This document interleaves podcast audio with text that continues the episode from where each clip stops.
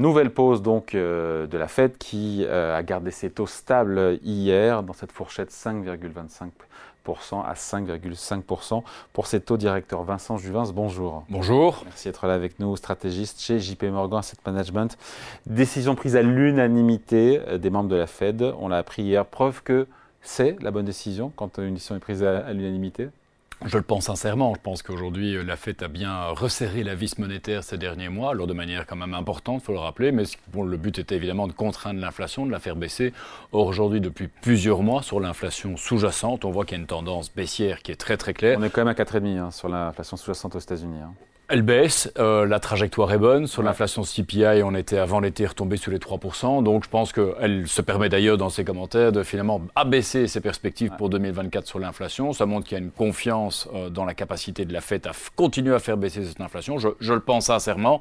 On voit que les pressions inflationnistes, notamment sur le marché du travail, diminuent aujourd'hui. Les salaires, par exemple, croissent aujourd'hui moins vite qu'ils ne le faisaient il y a encore quelques mois. Mais c'est une pause, puisque les responsables de la Fed anticipent, quand on leur pose la question, encore une hausse supplémentaire, a priori d'ici la fin de l'année elle, est vraiment nécessaire euh, Ça change vraiment quelque chose, cette, une hausse de taux de plus quand on est dans cette fourchette autour de 5,25, 5,5 Non, très objectivement, je ne pense pas que cette hausse aura lieu, mais il est important, lorsqu'on gère la politique monétaire en fait, d'une zone comme les États-Unis, de laisser la porte ouverte. Je pense qu'il ne faut pas aujourd'hui fermer de porte. On a vu que d'autres pays, l'Australie, le Canada, ont dû, après des pauses, continuer à remonter les taux. Donc je pense que pour les marchés, il est important de laisser un signal que euh, si les choses devaient se détériorer sur le front de l'inflation, eh bien la Fed aurait encore la capacité euh, d'augmenter les taux et estime que c'est encore quelque chose qui est tout à fait euh, envisageable. C'est une option. Même si ça reste une option pour vous. Ça reste une option, même si c'est objectivement, au vu de nos perspectives économiques chez JP Morgan Asset Management, relativement peu probable. Oui, comme il y a la Fed qui anticipe quand même 1,5% de croissance pour, euh,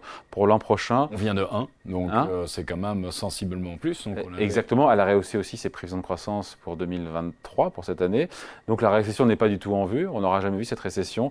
On est plutôt vraiment pour le coup sur bah, une réussite pour la Fed avec cet atterrissage en douceur qu'on attendait Jusqu'ici, je pense que c'est le scénario idéal pour la fête. On n'aurait pas, enfin, en tout cas, osé espérer encore au début de l'année que ce soit possible, notamment sur le marché du travail, puisqu'on pouvait craindre que la seule manière finalement de faire baisser l'inflation était d'entraîner une forte remontée du taux de chômage. On est toujours en dessous de 4%. la Fed attend 4,1 euh, pour l'an prochain. C'est des niveaux d'emploi de, qui sont historiquement élevés, les taux de chômage qui sont euh, historiquement bas. Euh, et pour autant, les pressions salariales sur le marché de l'emploi commencent à baisser. On a des salaires qui croissent moins vite. On voit qu'on avait au plus fort, en tout cas de la crise sur le marché du travail, crise, en tout cas pour trouver des ressources humaines, on avait 11 millions de jobs à pourvoir, il y avait plus de deux emplois vacants pour chaque demandeur d'emploi. Aujourd'hui, on est tombé sous les 8 millions, donc c'est quelque chose qui est évidemment beaucoup plus... Ça a permis de rééquilibrer le rapport de force entre employeurs et employés. Et puis, euh, et puis on voit aujourd'hui que le taux de démission aux États-Unis, on avait parlé pendant une période, c'était une grande démission, hein, montrer les Américains vraiment voulaient euh, des jobs plus en ligne avec leurs aspirations personnelles. Aujourd'hui, on voit que les Américains retrouvent en tout cas de la valeur euh, dans leur emploi et on voit que le, taux de démission baisse, ce qui vient ici illustrer également un meilleur rapport de, rapport de force entre employeurs et employés et des pressions salariales qui baissent dans la foulée. Ouais, on sent quand même dans le discours de Jérôme Powell euh, de la confiance dans la consistance et, de la croissance américaine, même si la consommation montre quand même des signes de fléchissement et qui étaient attendus.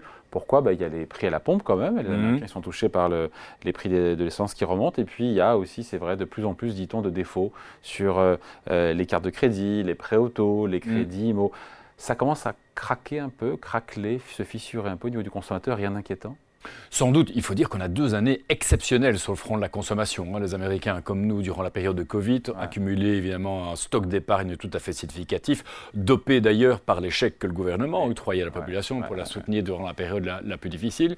Euh, une situation de plein emploi. Donc c'est vrai que le, consommateur américain était boosté finalement en la matière et la consommation de manière était boostée. Maintenant, on voit que le stock d'épargne excédentaire tend à, je dirais, diminuer. On est presque, il a presque été intégralement dépensé. Et pour ce qui reste, c'est sans doute dans les poches des plus nantis, donc peut-être pas appelé à être dépensé.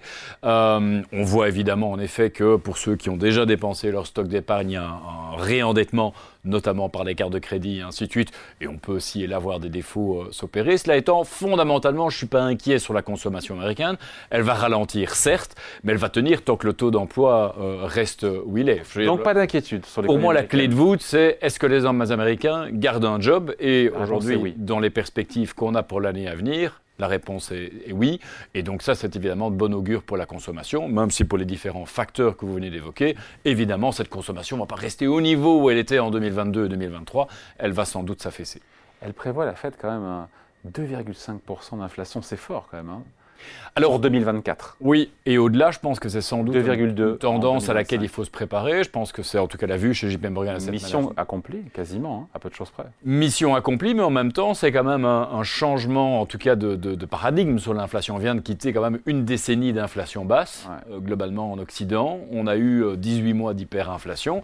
Et aujourd'hui, pour la décennie ou deux à venir, on s'attend à une inflation qui sera plus en ligne avec l'objectif des banques centrales, voire légèrement au au-dessus dans le cas d'espèces de, la Fed. Donc ça veut dire aussi que pour euh, les épargnants, les investisseurs qui nous écoutent, l'inflation, l'hyperinflation est certes maîtrisée, mais il faudra dorénavant composer avec plus d'inflation qu'on ne l'a fait ces dix dernières années.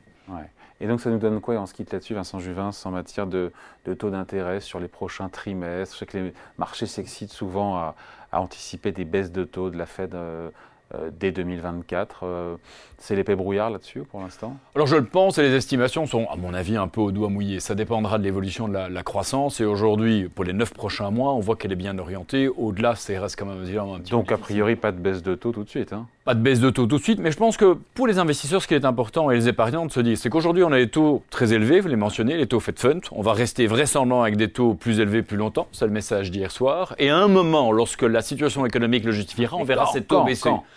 Et j'ai envie de dire pour l'épargnant les investisseurs, peu importe, dans le temps de détention des actifs qu'ils vont acheter aujourd'hui. Par exemple, on estime, nous, qu'il est important aujourd'hui de revenir sur les marchés obligataires. C'est la meilleure manière de sécuriser les rendements du cash, de les pérenniser sur le moyen long terme. Parce que vous achetez une obligation tréjuriste américaine aujourd'hui, 4,4%. Eh bien, vous avez au moins ce rendement durant la durée de détention et vous savez que dans les 2-3 prochaines années, il y aura une baisse de taux. Là, je vous l'annonce avec certitude.